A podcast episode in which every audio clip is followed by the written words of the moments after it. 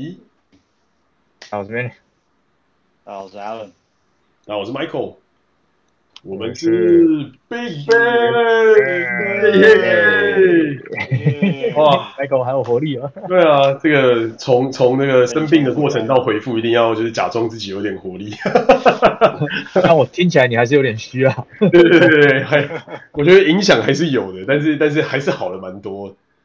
OK OK，那就好。欸，但今天很特别啊，我们的这个亿万大拿 Danny 竟然又出现。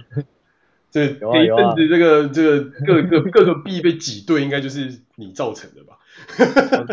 赔赔光了，赔光了，所以回来了。哦，原来是因为这样吗？不是因为你就是要把所有的钱都领出来，然后造成所有的那些什么稳定币全部 crash。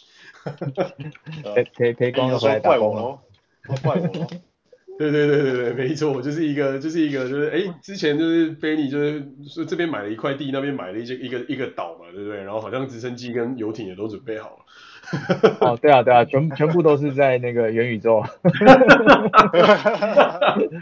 然后你要告诉我哪一个要要在哪一个 server 才看得到这样？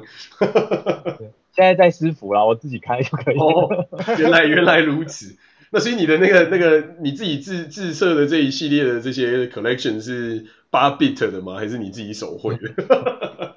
Welcome to my world，好不好？你们两个之后连线到我的伺服器，我还是 GM，好不好？Give give me some respect。真的，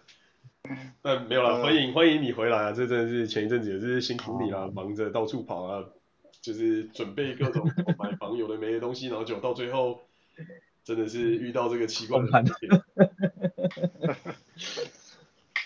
没事没事，活着最好。我现在觉得活着就是感恩的心，好不好？听起来真的像是个跑路人，好不容易跑掉了之后会有的感想。现在就是对，我完全不不存钱，不投资，躺平状态。这个好年轻的想法，就是很像就是我们来学生时代的时候，大家手上反正。一条烂命嘛，对不对？就是什么东西都跟他豁出去拼了的概念，这样。是这样没错啊，这样的感觉很久没有过，很爽。真的，真的，真的。嗯。既然是这样，我们是不是应该来讨论一下，到底学生时代过得有多爽，还是有多惨？这样。我 我觉得这个话题，每个人可能会有很不一样的答案，因为对有些人来讲，可能学生时代他会觉得是一个。呃，很值得回忆，然后相对比较无忧无虑的时光。那、啊、可是对有些人来讲，其实，然后他念书时期那个奋斗，这个努力和奋斗的过程，可能会比你出社会工作还要，还要还要可怕。嗯，真的，尤其是什么同才压力啊、校园霸凌啊、追不到女朋友啊之类各种问题。但这对于两位人生胜利组的大拿来讲，应该是没有什么太大的问题才对，对吧？对啊，这应该是说你的，这应该是说你的啊！你们两个，你们两个都是这个 N 叉 U 毕业的。你看，我我我们两个现在，我们两个现在作为作为打工人，收入加起来都不知道有没有你多。没有没有没有，你这三个字的学校再怎么样都比我们这个四个字的学校厉害。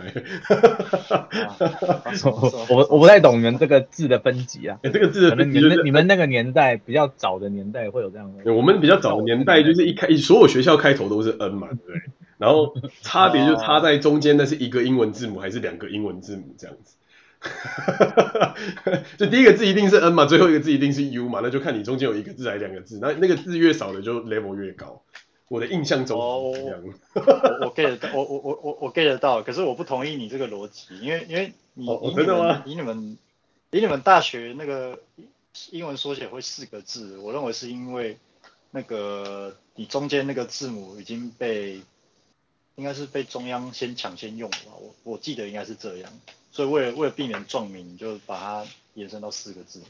哦，是这样吗？是原来原来有应该是应该是这样的，应该是这样的。我我我猜啦。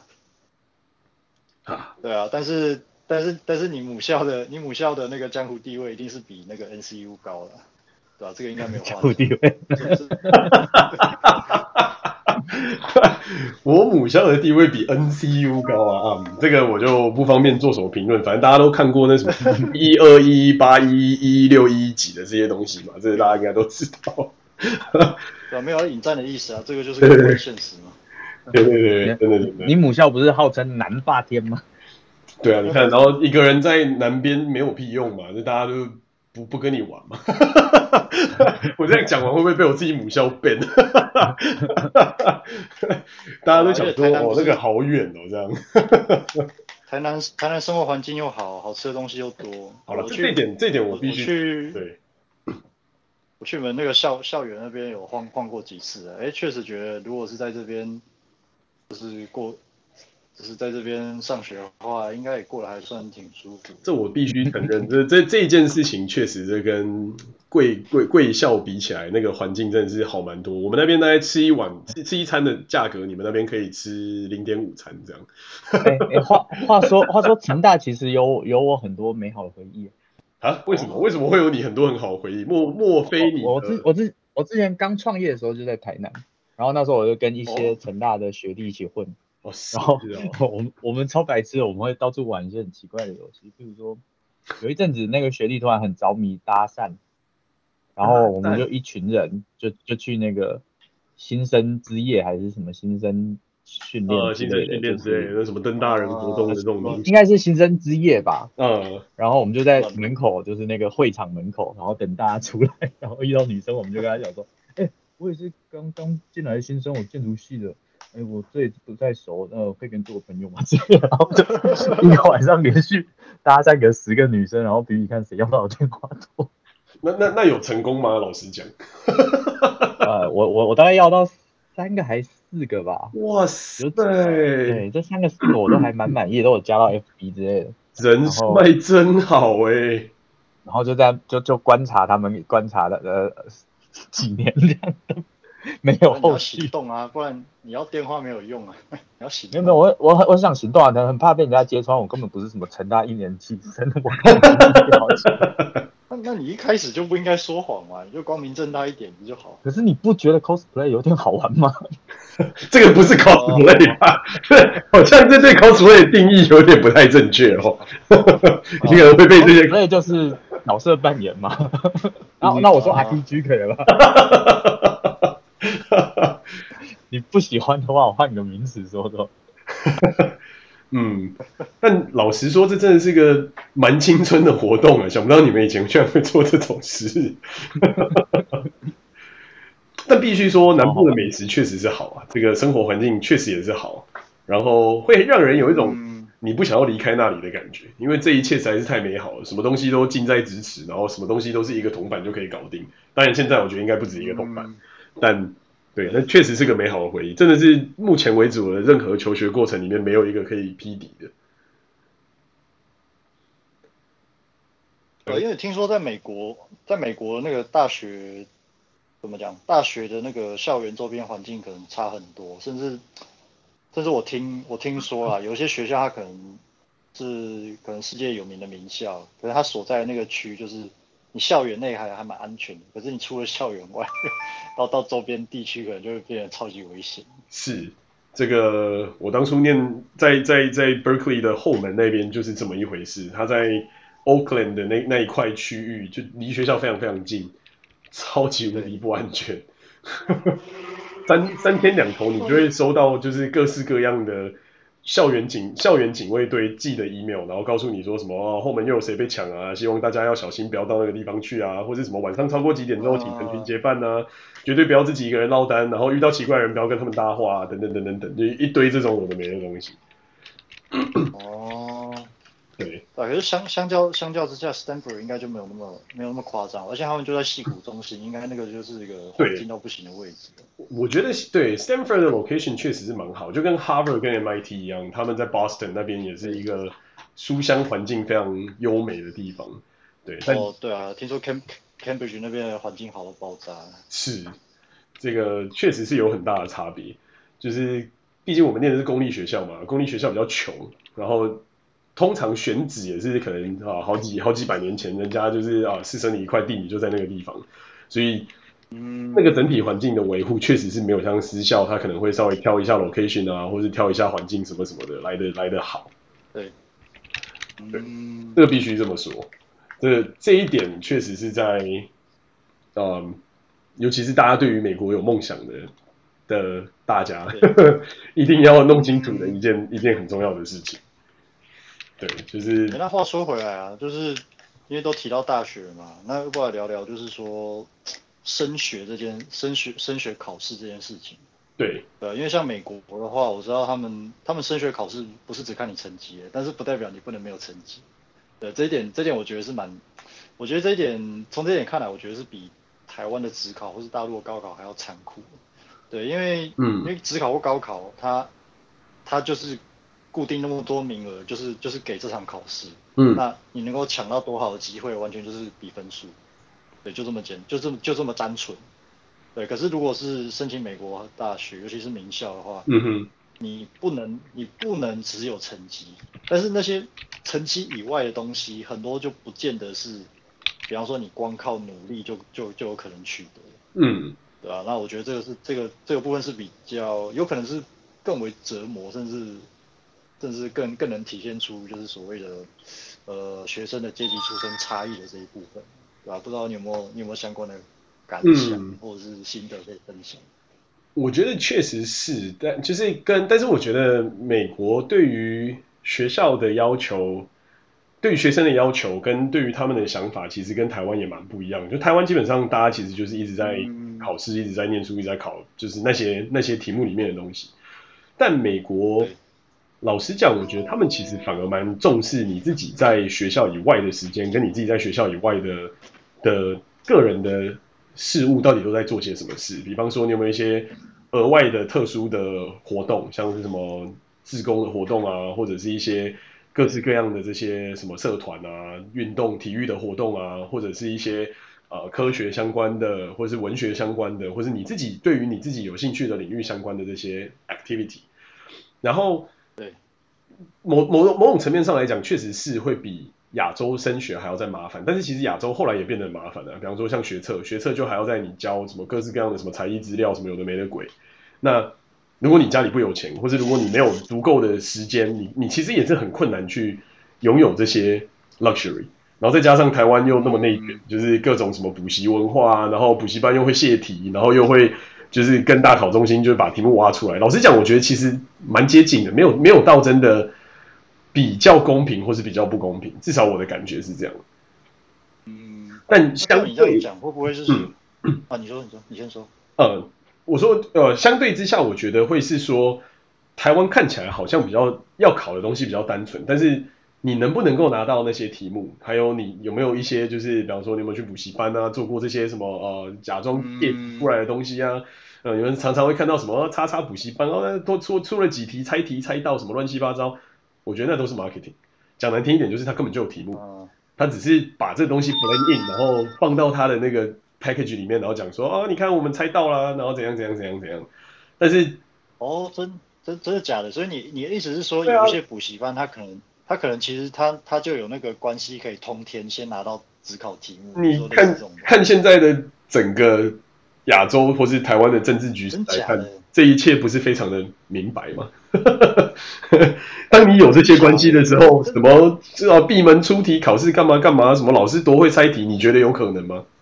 欸、这什么时候的新闻啊？我我怎么我怎么印象中我我没有看到这件事情被报道过？这个是非常非常行之有年呐、啊，从很久以前到现在一直以来都会有那种什么疑虑，说什么哪些特定的补习班跟哪些人的关系特别特别好，或什么什么什么样？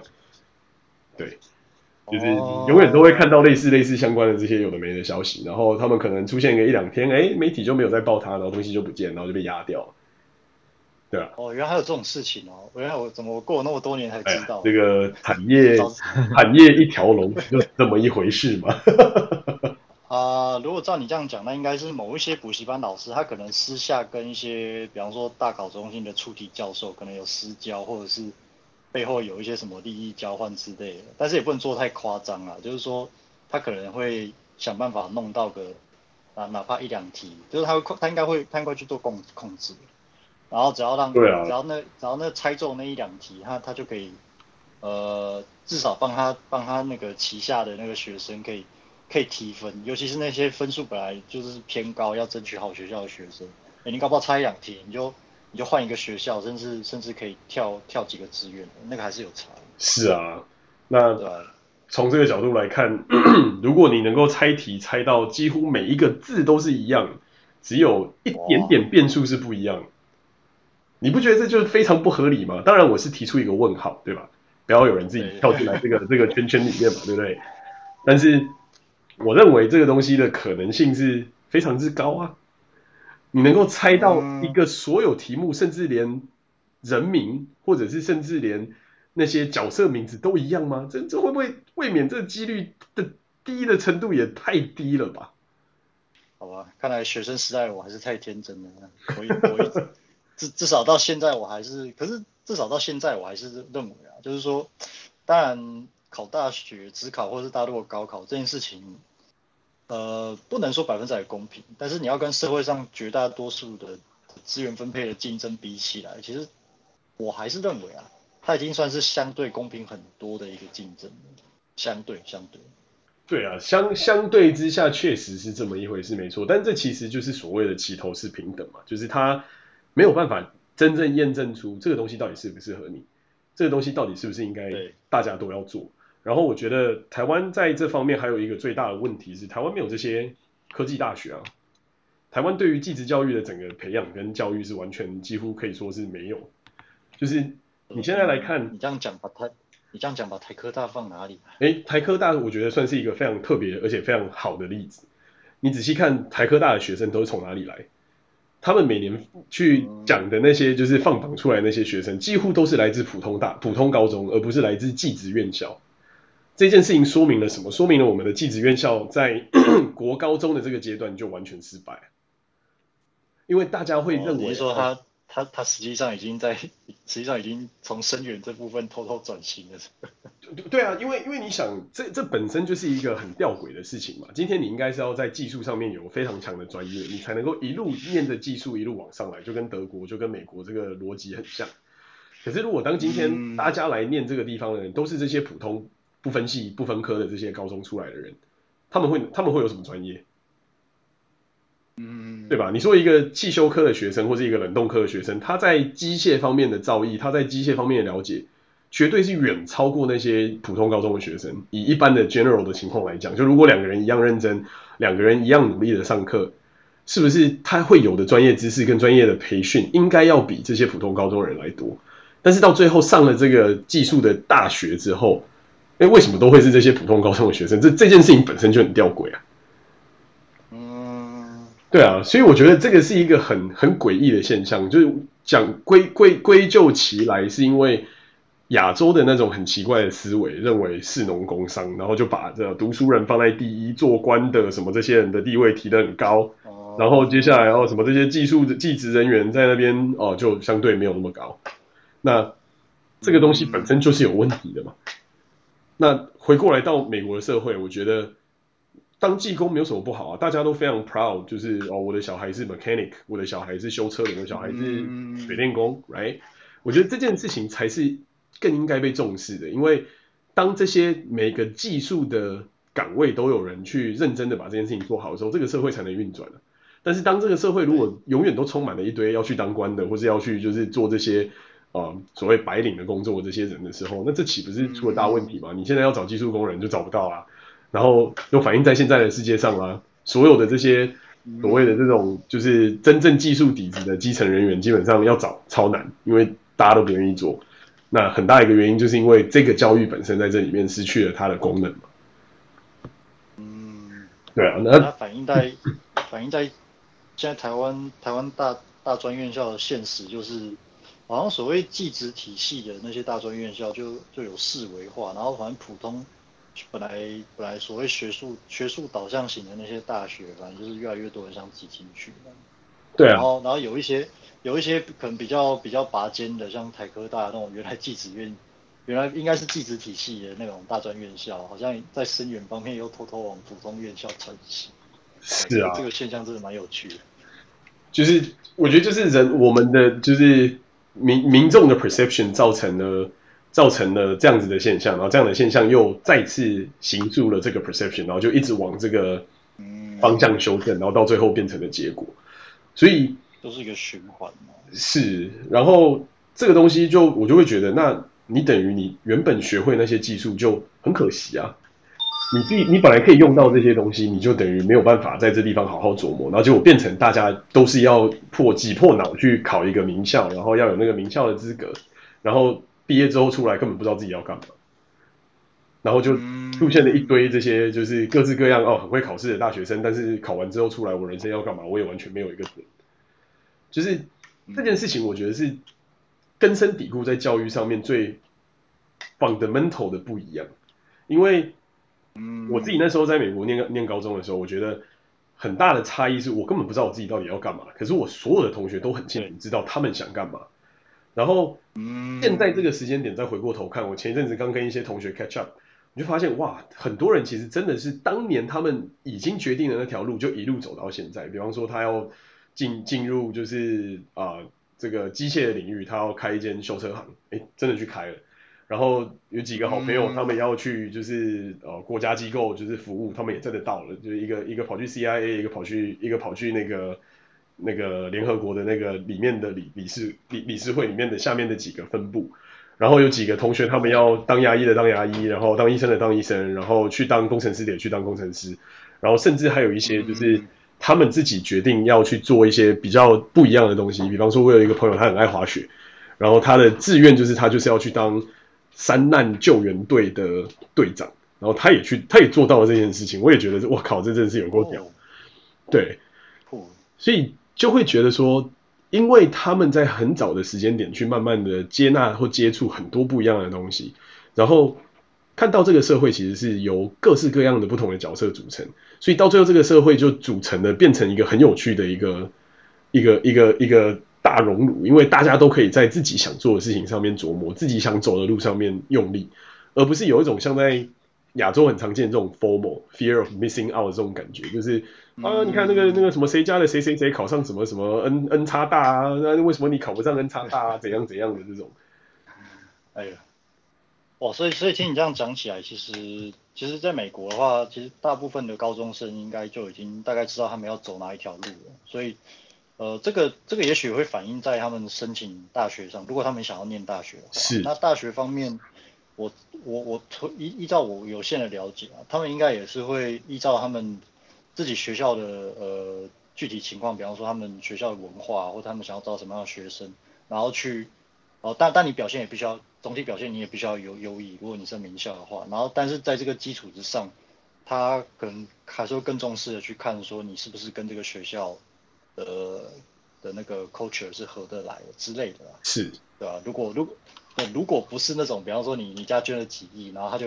他就私下给你 offer 了，这个这个先这个例外，我讲的是一般情况。是是，对啊，所以我觉得我觉得反而从这个角度来看，因为他们一开始努力的方向，甚至有些美国的大学是私招的嘛，就是他不是像亚洲是、嗯、哦，大家就写一写，然后丢一丢，然后你就照着你的分数排名到送去哪间学校这样，那。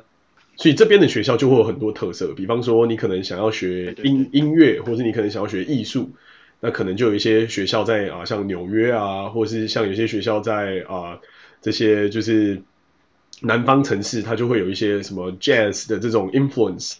那它就能够比较好得到这一类的资源，因为它就就临近那个市场嘛，所以它能够养成的培养出来的这个学生的这个风格就也会比较特别。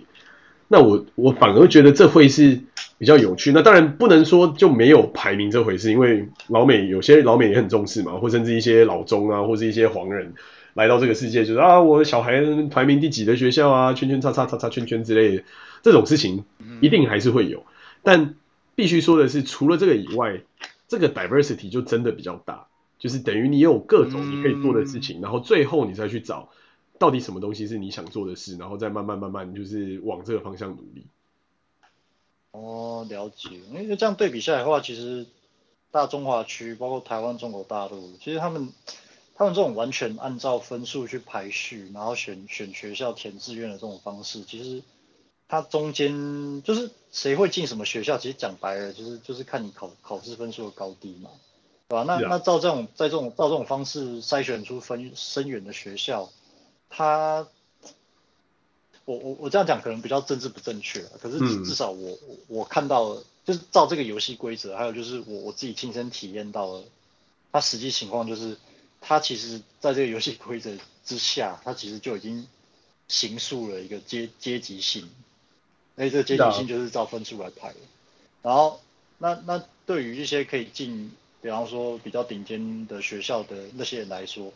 你就很难去从这些学生里面去看出一些所谓你刚刚讲的那种，呃，可能比较某个学校的人可能会比较有某种气质，或是或是个性。但是在台湾，我个人认为这件事情是不太存在的，因为你会进某些学校，完全就是你你考到什么分数就这么简单。然后每个学校就好像是一个怎么讲，可以说是一个复杂的小社会嘛，就是你也可以说什么什么样的人都有。嗯，对啊。是啊，就是你就就会等于说，他摒弃掉这个多样性，然后变成是把比较同质化或是比较同样的 performance 的这些人归类在同一个地方，就是一个比较 materialized 的做法。相相较之下，对啊，所以我觉得这个是一个很大的区别。这个这个就就就像是我们我们的邻居，他就是一个蛮好的例子。他小孩要念大学的时候，因为他从小就喜欢音乐相关的东西。然后他也很早很早就已经确立他要做的事情就是音乐相关的东西。你看那个配音还配的真好。然后他最后就是决定就是要去申请打击乐相关的学校。然后最后他也在 Oregon 一间学校念书，他就是念打击乐的乐乐理还有打击乐的实践。然后他们的功他们的学校的功课或是他们学校的 term project 就是要去真正的 theater perform。就是到真正的剧院里面去表演出，就是他在表演的东西。那我就觉得这蛮好的啊，这就真的很切贴切，就是这就是我想做的事，这就是我想做的生活。那音乐家的生活就是到处表演嘛，然后用表演来用艺术来就是交换生活的工具嘛。那我就觉得哇，这个这很这很棒啊，这就不会说是哎，你一定要上这边最好的大学，你一定要上这边第一名的学校，你一定要上这边第一名的科系，然后结果但是他想要的是音乐啊。嗯，对不对？就是到最后，他上了很好的学校，可能哦，到了什么差大的医学系，然后结果他很喜欢音乐，但是他不能做这件事情，因为他的各种社会舆论或是家长的压力或等等等，然后就变成我就是必须要在医学系里面当个医生，那这不是很可怜吗？嗯，如果他对这个东西又没有兴趣的话，其实从这点来看，最吊诡就在于，呃，台湾的中大中华区，包括台湾中国大陆，它中学的体制是。完全升学导向，也就是说他，他他的目的就是要你考高分，考高分你才有选择权。是。可是当你在选择学校的时候，你又不得不选择一个科系。但是吊诡的是说，当你必须要选择这个学校和科系的时候，你又不是大部分的人，绝大多数人又不清楚自己到底未来想要走什么路。对。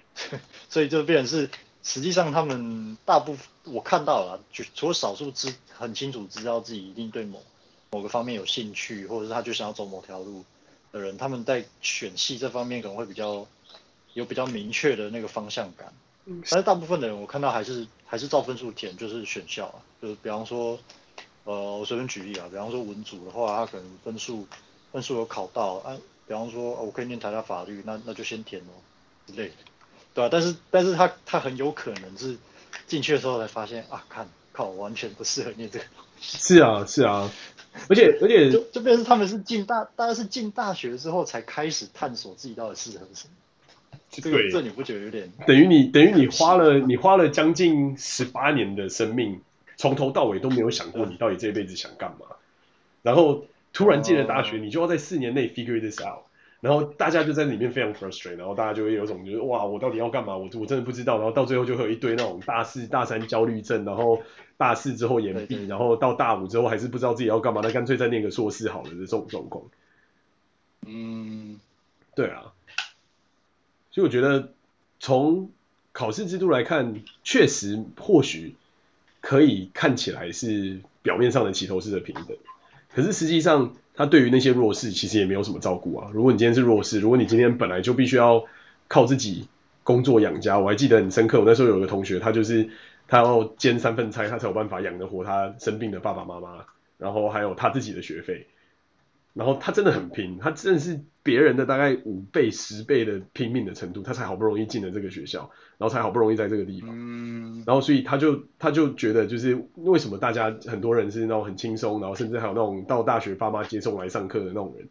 然后就觉得，对这个世界还是非常的 unfair。那你说考试制度，嗯，真的会真的能够弭平这些吗？其实我觉得还是没办法。当然，某种程度上，他给了更多广大的这种中层或是中低阶层有一点点能力的人可以去翻身的机会。但是回过头来，嗯，还是很困难的，啊。那反倒应该教，其实其实，其实啊，你说。没有没有，我说反倒应该是要开始教育更多，就是找到你自己到底人生的目标是什么，想做什么，然后用更引导性的方法去慢慢慢慢排出你想做的是什么，而不是说你一定国英数理化都要超强，然后你就变成就是超级考试神人，然后就是每个人都念上无敌学校之类的。嗯，对，因为其实照你刚照你刚那样子讲，就是说考试制度虽然说说它规则明确，然后考试内容。考试内容或范围也相对有一个有一个就是公开的公开的范围啊，可以这样说，相对公开的范围。对，那看起来是看起来是这样子没有错，可是，在准备在准备考试以及拿高分这件这这件事情上面，每个人每个家庭，他实际上可以投入的投入的资源其实也不一样。那这些其实多少也都会直接反映在就是最后考试结果上面嘛。对啊，那那就像你讲的，所以其实虽然说美国跟大中华区的这种升学游戏规则看起来是不太不太一样，可是到最后其实还是你还是很难，就是说就是中国考试制度就一定对于对于那些社会阶级或是社会资源相对比较不足的的人会有比较多的机会，好像也不能完全这样讲。是啊，所以就是这件事情本身是很吊诡的，就是。我会觉得不是考试这个制度会更公平，而而反而是应该要落实在从学校的每一个步骤的学校都应该要教会他应该要教会的东西。比方说小学可能是一些 behavior，可能是一些行为上的东西，可能是要让你的小孩能够合群，能够跟群体共处，不一定说一定要合群，可能是他能够有他自己的想法能够表达，然后他能够在群体里面生活。然后中学他应该要有的能力，可能是去思辨一些对或错，或是一些灰色地带，或是一些他认为的逻辑理念到底是什么。然后高中应该要讲的是你自己人生想要发展的方向，你的职涯，你的你的一些对于未来的想象。因为这个时候大家是精力最旺盛嘛，那时候体力也最好嘛。那，反观我们自己的学生时代，每天都被关着念书，讲难听一点，你除了念书之外，你其实真的不会理其他的事情啊。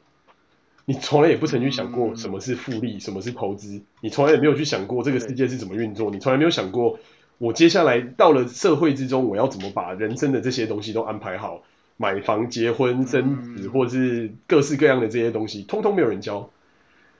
那反而我觉得这些东西才是在这个阶段应更应该要学习，就是哦，到底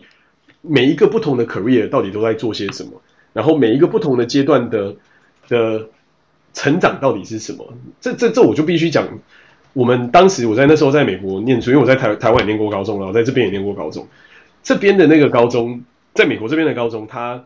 我印象很深刻，是我们每个礼拜一定会有一个小时的时间，是会找一个某个可能家家长，某个某个小孩的家长，或者是某个老师可能找到 resource 或什么之类，然后来 share，就是他在这个 career 里面他都在做什么。那我印象非常非常深刻，那时候我有看到，就是有一个有一个，那时候老师带我们一团人去参加参观，有个地方叫沙漠研究中心，然后我们里面就有很多的，就是学生的家长就在那边，那他就有很多不同的科目，比方说哦、呃，有专门在研究耐旱植物的，那他的他的研究专长可能就是生物学的专长，他是生物学的 PhD，然后他看到的所有这些东西是教你就是如何了解这些生物在。非常干旱的环境之下还有办法生存，然后要怎么样去把这样子的能力跟这样的技术转换在我们的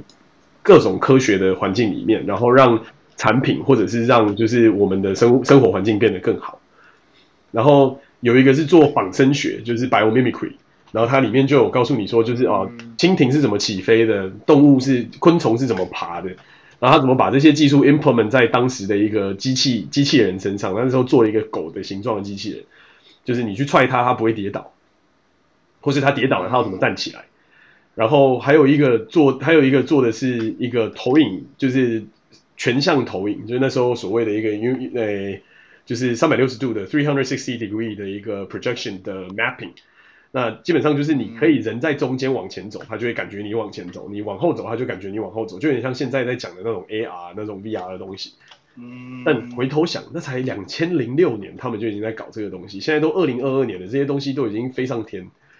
就是这些基础学科的那个概念，在当时给给当时的我，其实烙下了蛮深的印子，就觉得哇靠，这个国家真是太屌了，就是有这么多这么酷的这些各式各样的研究在这边发生。甚至那时候有另外一个家长，他是做就是污水净化成干净的水。然后他就教我们，就说其实很简单，你如果在野外，然后万一就是就是跑到不知不知名的地方，你要怎么办？那有几个方法嘛，一个就是接雨水，一个就是让东让水蒸发，然后再让蒸发的水接下来喝。另外一个就是到河边采沙石，然后把大大小小的沙子拉起来，然后中间放一些树叶，然后大大大的石头，然后最后放沙子，然后最后让水沥出来，你就可以得到至少六七十 percent 干净可以喝的水。所以。很多很多的这些 science 其实都很有帮助，可是我们反观我自己在台湾的高中的求学过程，完全没有学到任何一点这种东西，就是完全看不到它 application 到底在哪里。其其实你刚其实从你刚讲讲的那些东西来看啊，我认为它它会形成这样差异的根源，其实还还是在于整个社会文化国家或社会文化价值观不一样。对啊，那那美国不能说美国没有，其实其实美美国人很多还是对名校还是名校出身还是会有一种尊这尊敬感的，但是他的社会价值观会比较多元，他并不会说那个你就非得要往往那边去，要不然你要不然你可能就社会阶级矮了一等，他们我我认为大部分人不会这么想，是，对啊，那但是但但是在在那个大中华地区就不是这样，其实其实我有时候我有时候会做个可能不是很恰当的比喻，就是说。考大学这件事情，其实跟你，它某种程度上是决定你社会阶级地位的一种的一个分流，而且而且有趣的是这件事情，它可以跟你跟你家里有没有钱，就是这件事情分开。对，因为它就是一个他就是一个社社会地位的那种怎么讲，呃，分流呃分流或者是界定吧，嗯，对吧？因为因为为什么这样讲？是因为是因为即即使是即使在台湾然后中国大陆，哪怕你家里很有钱，或是哪怕当大官的，其实他们内心中还是有个还是有个名校梦，就是他们还是想要证证明自己是配得上这个呃怎么讲，这是一个一就是配要证明自己考上名校，证明自己配得上。就我发现还是很多很多华人家家呃华人家庭还是会有这种观念的，对吧？只是说，对于对于那些社经地位本来比较高的家庭来说，他们本来就比较有资源可以投资啊，所以他们他们的小孩一般来说成功的机会会高一点。对啊，在我是说在考考大学方面。是啊，这个完全我完全认同啊。当然不可厚非的是说，如果你的家庭社经地位比较高，你本来可以得到的资源就比较多，就有点像。很久以前，常常大家在讲的嘛，就是什么拿到黑卡之后的用途的那个那种网络文章，然后讲说，所以有一家人就是要做暑假作业，所以就飞去死海里面把那个盐巴挖出来，然后带回去他的他的学校做作业嘛。但是这个姑姑且听起来是有点荒谬，但是实际上你到真实的世界上，这确实其实也造成了很大的差异啊。如果今天你的资源，你从小的资源就非常非常够，你从小饱读诗书，游览世界各地。你长大之后看到的世界观跟看到的眼界是绝对跟你从来没有出过国的人是绝对不一样的。这个说实话是一个非常难以改变，也非常难以撼动，以至于没有什么人敢去碰触的一个议题。对。但是回过头来，教育的本质不就是应该要让大家都能够得到不同的资源，然后在他的有有效的资源在他的手上获得最大化的应用嘛？所以我觉得。这件事情是我我我其实是觉得我自己运气很好，就一路走来遇到很多这种很有教学热忱，而且很愿意投注在教学上面的老师，或是教授，或者是身边的同才。但是相反的，就是我也会觉得很可惜，就是很常听到那种啊，上课也不知道干嘛，然后都是在考试啊，然后接下来就开始就是翘课啊，然后做一些其他的事情，然后就被认为是坏孩子。但那就真的是坏孩子吗？说不定他找到了更好的生存之道啊！说不定他在更早的年纪就发现，哎，我去我去五分埔批发成衣到网络上来卖，或是我到淘宝上去批批衣服到网络上来卖，当个网红赚的比你那些工程师都还要多。那你又能说这个东西是个不对的价值观吗？嗯，就是实用啊，对啊，就是生活跟生存这件事情本身就是两码子事嘛。那你要先能够生存，你才能够有机会来谈生活嘛。那有些人连生存都没有了，那再来考虑这些东西，那岂不是在痴人说梦吗？那教育不是应该要让你能够知道说这些不同的各种各式各样的知识、文化，或者是各种不同的学识，能够给你带来什么样眼界的拓展，然后以至于让你能够成为一个更好，或是对这个社会更更有用的人。这个我觉得才是教育的终极意义啊。那。嗯，就是很多时候每在在这种题目上面，我都觉得很感慨。就是如果我能够在更早接触到这些东西，如果我能够在更早看到这些东西，哎，那或许我会愿意更投入更多资源，会或许会愿意更投入更多的心心力或是想法，然后来好好把这些东西都学好嘛。就像我就很后悔现在没有学好什么西班牙文啊，或者是学好一些其他的这些这些这些课程，然后让我能够在现在能够就是更有效的运用。对。对啊，所以我觉得公平与否都是，就是它它还是一个它还是一个大哉问啊。但是回过头来，教育的本质这件事情，我觉得我们确实是有可以做得更好的地方。比方说，像现在我知道很多团体，或者比方说像 IOH 啊，或者一些什么团体，他们就在做一些让你上大学之前去听听看这些在大学里面的人的经验、体验、想法是什么，然后分享给其他人。嗯，或者是有一些什么 TEDx 或是 TED 的这些平台，让你知道不同的领域里面的发现长什么样子，这里面工作长什么样子，故事长什么样子，生活长什么样子，就是慢慢慢慢把这些东西带回来，而不是像亚洲式的这种教育，就是让你的生活跟你的教育完全抽离，然后你可能完完全全要做的事情就是 focus 在把你的书念好，把你的东西念好，那那很常见嘛，这种场景就是啊，不要小孩子不要在那边做什么事情，去把书念好，是不是很常？最常听到在各种连续剧或者在各种家庭里面会有的言论，嗯，但是回过头来，这些东西真的是我们生存所需要的吗？或者真的是我们生活所需要的吗？这个我觉得还是一个问号。嗯，可是其实在，在在考试比分数的这个游戏规则之下，那它每一年的名额就这么多，其实它某种它你可以说它就是零和博弈。如果说你没办法把你，呃，如果说在这个游戏规则下你要最大化你的利益的话，那其实。你理性去想，你应该投入所有的资源，包括你的时间，尽可能去把你的分数可以可以得到分数，可以得到分数最大化。这样子你，你在你在放榜之后，你才有最大选择的权。对，那那如果说这个这件事情没办法没办法做到，或是确保的话，你去做任何其他事情都有可能增加你就是没分数提不上来的，或者是分数可能掉下来的风险。是啊，这个是这个是比较吊诡的啦，对吧？所以你刚刚讲的那种情况是，也许对于一些，其实要回到就是家庭资源的问题，就是说，如果对于一些呃，可能他本来就天资聪颖，心就是行有余力，就是他不需要担不不需要太担心这件事情，那他可以分一些额外的时间或精力去去思考或是探索，说，哎，那我那我到底适合什么，对吧？但是其实更多人他他其实还是在于。有没有办法去争取到更更多的选择权这件事情去增长？那为了争取更多的选择权，他理性他理性的决策一定会告诉他说，那你就是要拼死想办法把分数提上来。对啊，那这个这个东西就是回到假设人类都非常的理性的这个框架嘛，然后又假设就是升学是你唯一的一条路的框架，那当然。我认为，在中中中产阶层或者可能中低阶层而言，确实这是一个最容易可以翻身的机会。但是回过头来，我觉得反而更多的是，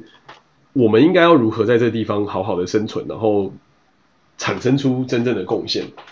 就好比说你刚才讲的这个生存的这个啊，要把所有的所有的精力啊东西放在分数最大化。诶，可是如果我那时候把所有拿去花在任何地方的钱跟时间，全部拿去买当时的特斯拉。我活到今天，我可能已经早就躺平了。我干嘛？我干嘛有需要去考虑这些有的没的东西，right？所以我觉得，就是这个东西是缩限于说，如果在当时你的 perspective 只有这么一件事情的时候，对，确实它听起来就像是最好的最佳解。可是当同时有多个副本在同时开启的时候，你的主线任务真的一定是主线任务吗？嗯，对啊。那这个角色扮演游戏真的会是像角色扮演游戏这个样子吗？就有时候我都会很后悔，说我我以前回去没有多就是跟大家玩一玩，多多去参加一些有的没的东西，或是多去尝试一些我自己不敢尝试的事情。这有时候我都会觉得，我花真的花很多时间在念书，因为当时我就是完全如你所 depict 的这种 category 的人，就是我所有的一切生活就是念书，因为我要让我自己人生唯一做的最好的事情就是这么一件事，所以我完完全全的 convince 我自己要做的事情是这样。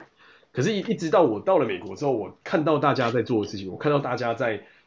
追寻的目标，我看到大家在走的路，我才发现哇，原来我自己这么狭隘。我才发现我我一点我既也没有什么特殊专长，maybe 会弹一点钢琴，然后会拍点照，我也没有什么太强的东其其他能力，maybe 会写一点 code，that's about it。那我的中文造诣也没有比别人强，我的英文造造诣也没有比别人好，那我自己到底要干嘛？回过头来，我反而会很焦虑，嗯、反而我会觉得是，因为我没有一个很完整的中心思想的自我，所以造成我对于我当时的环境感到非常非常的的的躁动，会觉得哇，我真的什么也没有，我也不知道我自己到底应该要干嘛，那我应该要怎么样去处理？最后我自己帮我自己安下心的方法是开始找一个我在那个每个礼拜的那一个小时里面的课程里面听到我觉得最酷的职业，然后去 deep dive，然后开始去想我到底自己应该要干嘛。然后到后来，我是被就是一个校友启发，是他来学校讲说他的职业是就是做 computer vision，就是做电脑视觉。然后他当时做了很多很多这些东西。然后他一开始的研究是在就是机器学习啊，然后在做一些就是让机器去辨识一些文字的这种东西。他说看听起来虽然很枯燥，但是他后来可以做到电脑视觉的这些就是分析，然后到看到就是。机器人看到东西，然后可以给反馈，然后给完反馈之后，可以自己有做判断这个能力。他说到最后这些东西都是这样子来。我当时看到，我真的是有一种哇，我就是真的是来 open my freaking eyes 的那种感觉，觉得这真是他叉叉太屌了。然后我就觉得这就是我想走的路。然后慢慢慢慢，我就开始把我自己一直往这个方向挤，然后看看。到底我的个性，到底我习惯做的事情，到底我的能力适合在这方面做哪些东西，然后才慢慢开始有了后来的啊创业啊，然后开始搞一些有的没的东西啊，接专案啊，然后最后最后一路走到就是现在这边。所以我觉得，嗯，我其实很感谢当时的这个启发者，但当但是很可惜的是，我后来其实有看到另外一个启发者是做牙医，然后我其实非常非常想要往那个方向走，所以其实这就回到我自己的终终极目标，其实很想要走向就是。Bioinformatics，或是走向就是医学与资讯科技交界的那个领域，因为我觉得能够用电脑来了解这些生物换算啊，或者是生物的，就是比方说 DNA 运算等等等的东西，这真的是太屌了！这真的是一生就只有这么样的一次的机会，我想要 experience 的事情。嗯，所以我觉得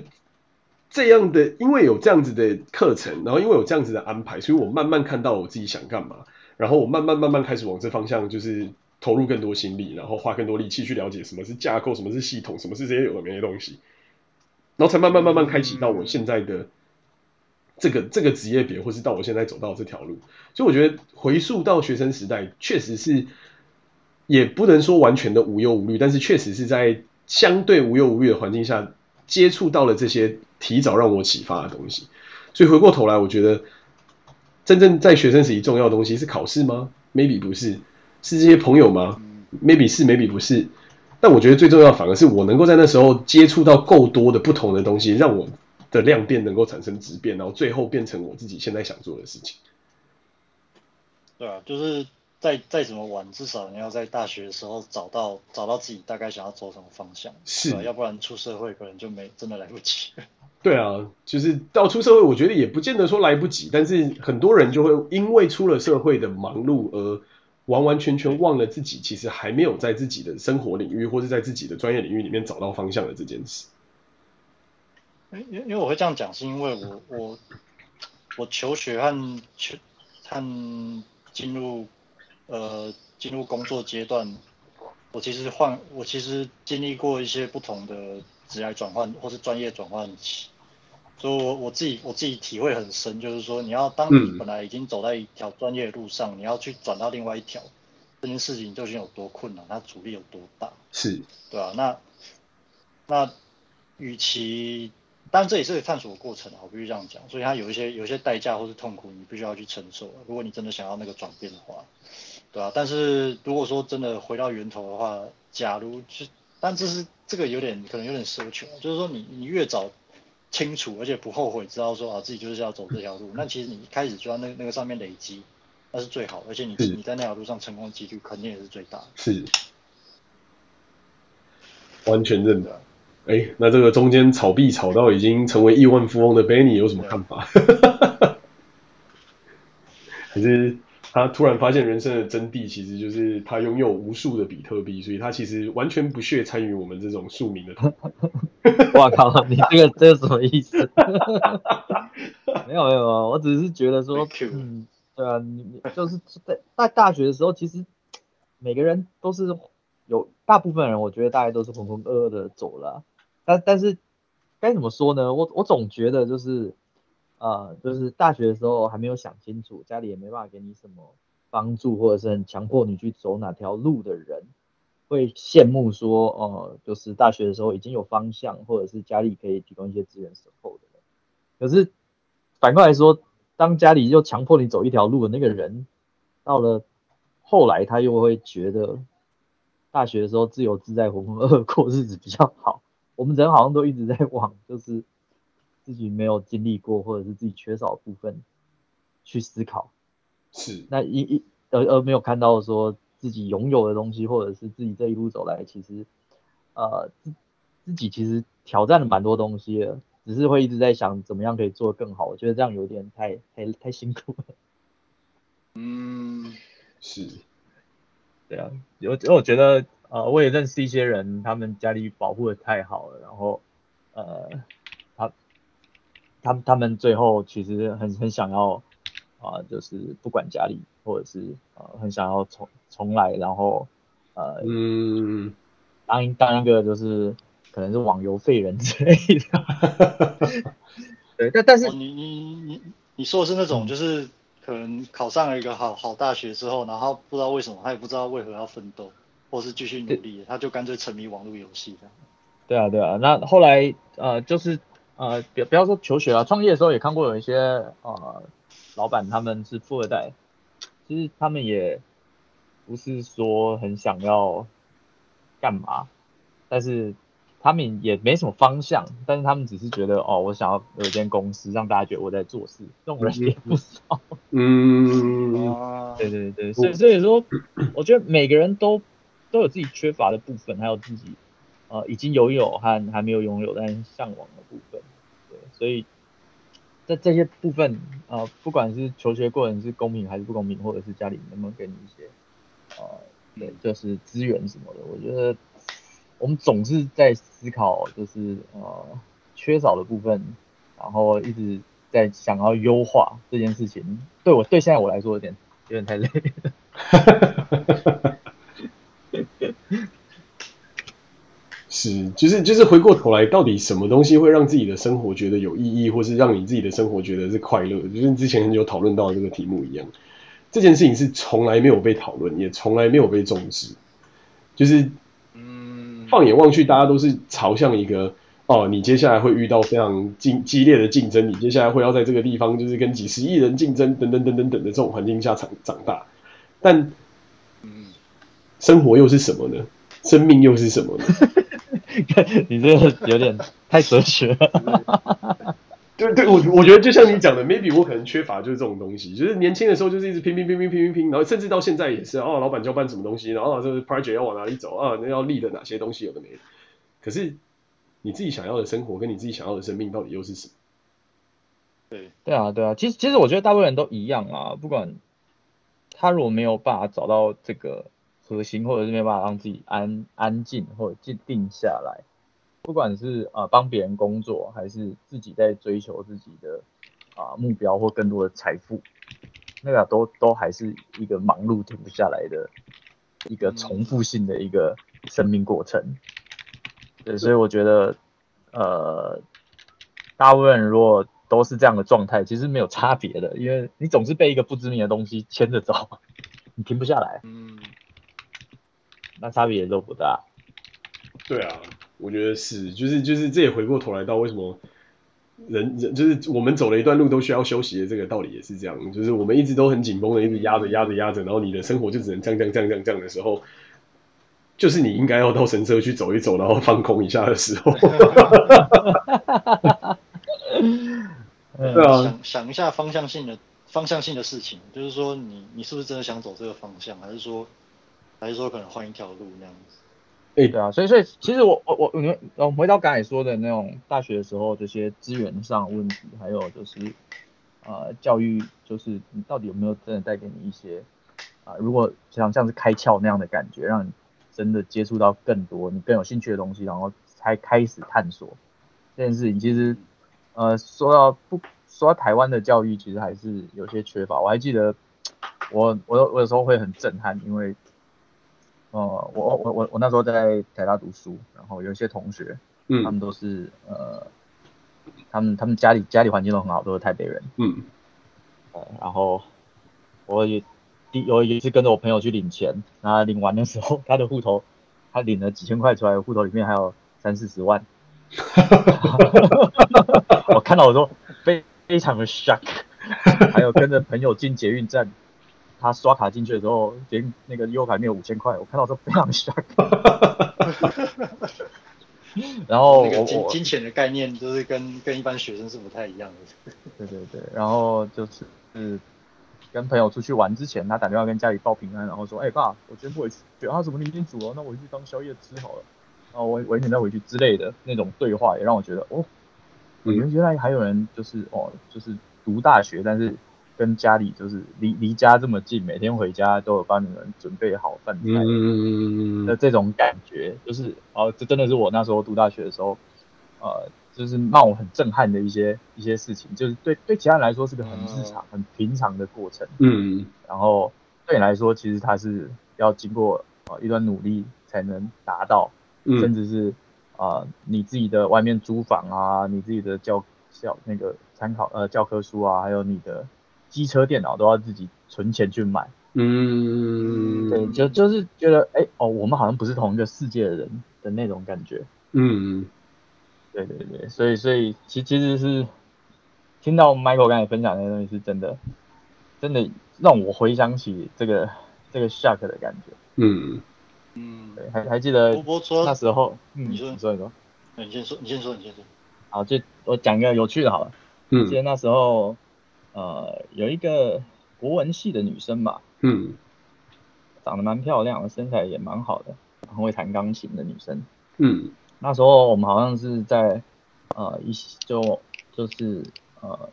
朋友的网络上，然后留言什么，然后他就说，哎、欸，很想认识我，我们就呃朋友就就一起出去吃饭就认识，嗯、对，然后那女生对我很有兴趣，所以她常常约我出去。嗯，有一次我们就约在夜夜市去逛师大夜市。嗯，那女生带了一个 LV 包，我想说这个是呃我上礼拜特价买的，只要五万多块。我非常的 shock，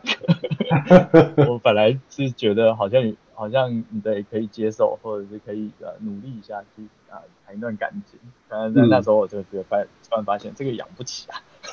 哎呀，这个说不定，说不定你碰，说不定你碰上了就少奋斗三十年呢。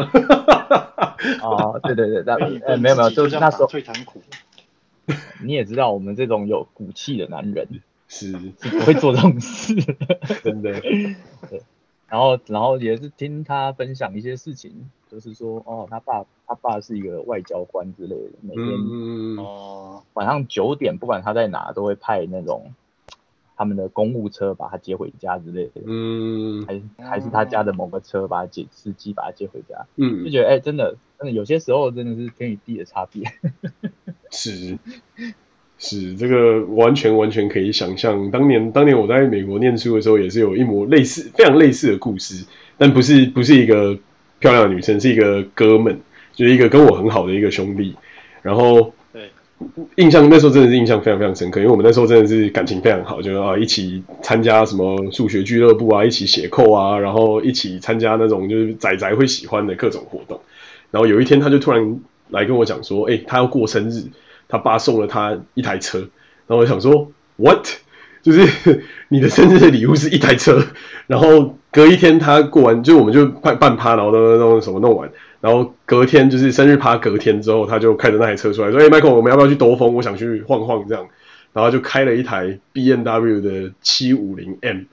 我就想说，哇，一个十几岁的学生，然后你的坐车是这种东西，然后我他妈的还在用两条腿，这到底是什么世界？虽然对啊对啊对啊，对，就他对我是蛮好的，然后就他有什么东西都跟我 share，但是那个当下的那种感觉真的是觉得哇，就是真的是不同的世界，我真的应该要好好的增进我自己的眼界，跟我自己的世界。跟跟我一个朋友也是，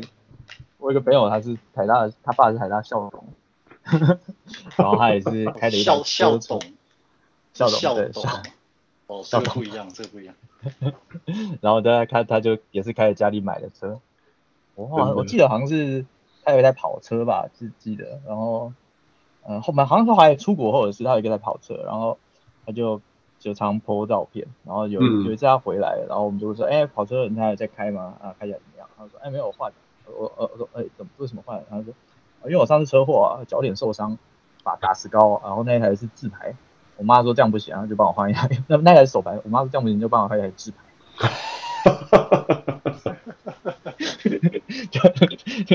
就完全没有办法想象，就是这么随性，这么任性。嗯，是真的。所以回过头来，我觉得这这这个东西是有点像是我们这种从就是可能土里面长出来的孩子，然后要用别人的大概五六十万分的的努力，才有办法走到可能别人靠十或二十分的努力就能够走到的位置上。所以回过头来到说考试制度公平吗？我还是一个 question mark。但我觉得必须要说的是，我们如果能够透过一些经验的分享，或是透过一些不同的，嗯，算是早期让大家知道某一些不同的领域里面大家都在做些什么。如果能够达到一，哪怕是那么一点点的效力，我都觉得至少我们也就是无愧于天。不可以跳，不过严重的。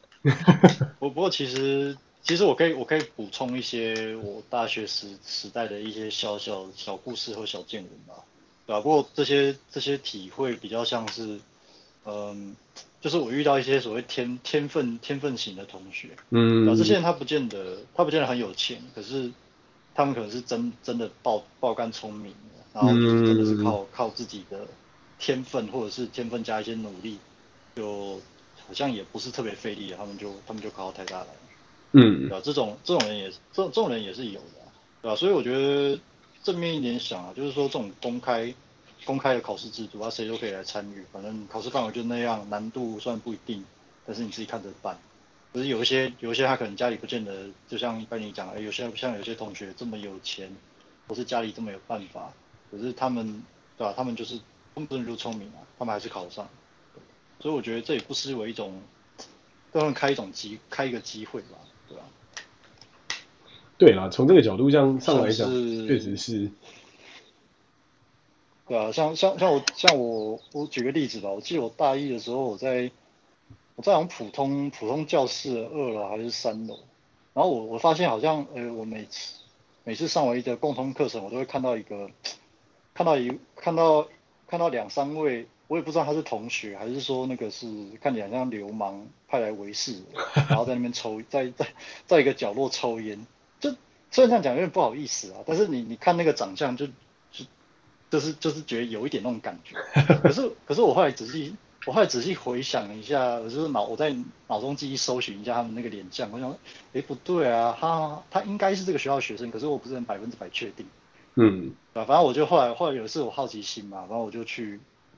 就去跟人搭讪，就问说，他说，他说，哎、欸，那，哎，兄弟哪个堂口？哦，不是，同学你哪个系？对啊，然后后来发现，哦，原来是原来是同系的。然后他他们是，后来我好奇问他说，我后后来我问他说，你是不是有重考还是怎样？因为看他感感觉长得比较操劳之类，所以这样讲对他不好意思。然后就说，他就说，妈的，我明明就比你还小。超尴尬，对，但但后来发现，哎、欸，干人家是应届考上的，就虽然说虽然说他就是那个一副流氓样，但是他他就是，对吧、啊？人家也就是，呃，北台北市某某前三某前三志愿的那个高中应届毕业就就就就这样考上了，嗯，对吧、啊？然后还有我还有另外一个，我大一的时候认识一个社会系的女生，然后她她感觉就是快快乐乐无忧无虑的的那种的那种感觉，然后她，呃，后来。哦，我还记得她是中山女高毕业，然后后为什么会提这个人呢？是因为我后来有认识另外一位人类系，也是同一届人类系的另外一位女同学。嗯。后来聊着聊着就聊到那位社会系的女生，然后 后来那社会系的女生啊，不是后来那个人类系的女生，她就女同学，她就她就有点，那个时候我跟她算有一点熟了，然后她就私底下就跟我跟我讲说，因为他们他们都同样都是中山女高毕业，嗯。然后她就她就心里有点不太服气的跟我说，她说。她还她她一直记得，就是她在中山女高的时候，她的他的什么模拟考试成绩，呃，绝大多数时候都是比那个社会系女生高的。嗯。可是呢，就是在职考的时候，他他觉得他自己失常了，所以只考到人类系。嗯。然后，然后那个社会系的女生，她一直都是那样无忧无虑的，可是她也就就是呃，她她也就考上社会系吧，就是说也也不是像什么法律或者是。国企那样分数排名的，但但其实就一就文组来说，一般般的也一边一般般的就还也还 OK 了，对啊，然后就所以看起来她应该那个社会系女生，她应该是比较有天分那种类型的，嗯、就是说她不需要她不需要特刻意的去多努力或者怎样，但是她在她在各种各种大小考试，她就是有办法拿出一个相对稳定的水的水平啊，嗯，然后然后我记得有有一次我在社会系。因为因为有一阵子我还蛮常去社会系馆，就是去那边去那边插呃去那边串门子的。然后有一次我看到那女生就是啤酒喝多了，就是做 就是有点有点类似半醉半醒。然后看到我就说哦，因为那时候我有个绰号叫乡民啊，就是那时候乡民文化门很盛行，然后他们就给我取一个绰号叫叫乡叫乡长。但但是但是我要澄清，我不是我我不是 PTT 那个乡长，只是说他们会这样叫，因为某些原因他们这样叫我。社会系社会系的那那几个同学，然后是社会系馆看到那个那个女同学，那个社会系的那个女同学，她她调啤酒喝多了，就是在那边有点半醉半醒，然后看到我说，哎、欸，乡乡长你来了，要不要来喝一杯啊？听起来有点怪。真的是，所所以真的是怎么讲？就是说，台大这个学校，我觉得跟。他实际情况可能跟大部分的想象不一样啊，不是说每个人都是那种，呃，就是一路一路读书，读书读书上来那种传统印象好学生，或者也也不尽也不尽也不尽然每一个人都是那种，比方说家庭背景显赫的那种，呃的那种同学啊，这都我的感想是真的是各式各样的都有，然后有的是，有的可能家里家里有背景啊，有钱啊，要有的是真的很有天分，真的是爆肝聪明，这种也是有。对吧？那但像我这种就是，好像，好像各种都各种都沾沾沾上一点，我觉得我是那种各种都沾上一点边，但是你很难把我把我一定归类为就是我一定就是就是那个方面比较突出的，对吧？我觉得我就是可能努力加上一点运气吧，对吧？嗯，就跑到这个环境来当当长见识。对啊，所以我觉得总总结的来说就是。我觉得学校当然有学校，就是我觉得我们都是幸运的人，就是到后来都有不错的学校跟还不错的工作，跟就是这些这些一路走走来的这个生活历程。但回顾学生的这个生活里面，其实我觉得真的是可以再可以再重新思索的东西是，到底自己是谁？到底我们想做什么？到底我们的未来是什么？我觉得这些东西真的是在学生时代的时候很少去思索，但是。回从现在回头想，觉得真的应该好好认真思索，好好去想一想的一件最重要的事。然后其次的才是其他这些，就是如何生活啊，如何生存啊，如何就是在美国环境最大化，然后找到自己的兴趣吧。我的看我的看看法跟想法是这样。嗯，对啊，那你们觉得？对，你想问什么？对啊，这是这个是最最理想啊。如果说可以的话，当然鼓励大家可以。可以往这个方面去走啊，但是但是如果说，但是我也不会补充一点啊，可能就就不是不是那种励志鸡汤。但是如果说你发现你的现实情况不允许，你还是必须要以比方说现实利益优先哦。比方说如果你是学生时代，你还是学生时代，你你不得你不得不走靠要靠分数去拼拼大学这条路的话，那可能你还是先现实一点，把你的分数提上来，先让你有比较多选择权。也许对某些人来说，这这也这可能还是最更重要的，在某些情况、某些时候下，对啊，所以我觉得，呃，Michael 讲的这个绝对是最好、最理想的情况，对吧？但是如果不行的话，也许你可以把这个愿望先放在心里，就是至少你知道说有这件事情你必须要做，嗯，那可能晚一点，但是不要不要不做，对，可能你还是要先解决你眼前现实的困难，嗯，对啊，然后再等到未来有一天时机成熟，你可以在比方说进了大学，然后你再想办法去探探索你自己未来未来适合的方向，对吧？嗯，那 Danny 要做一个总结吗？啊，总结啊，没没有没有没有，没有那么伟大，但是我觉得反正不论如何，就尽可能的保持自己精神上的完整和健康，这是最重要的，不要太逞强，嗯、然后也不要呃想太多，也不要就是呃太拼，或者是呃直接放弃。我觉得精神上这样最重要，因为反正你现在看到的东西，呃。都只是很片面的东西，嗯，即使我们活到这个年纪，看到东西也是很片面的东西。是，如果你精你精神可以一直健康下去，你可以一直理解到一些啊、呃、新的东西或更完整的东西，那你会对这世界会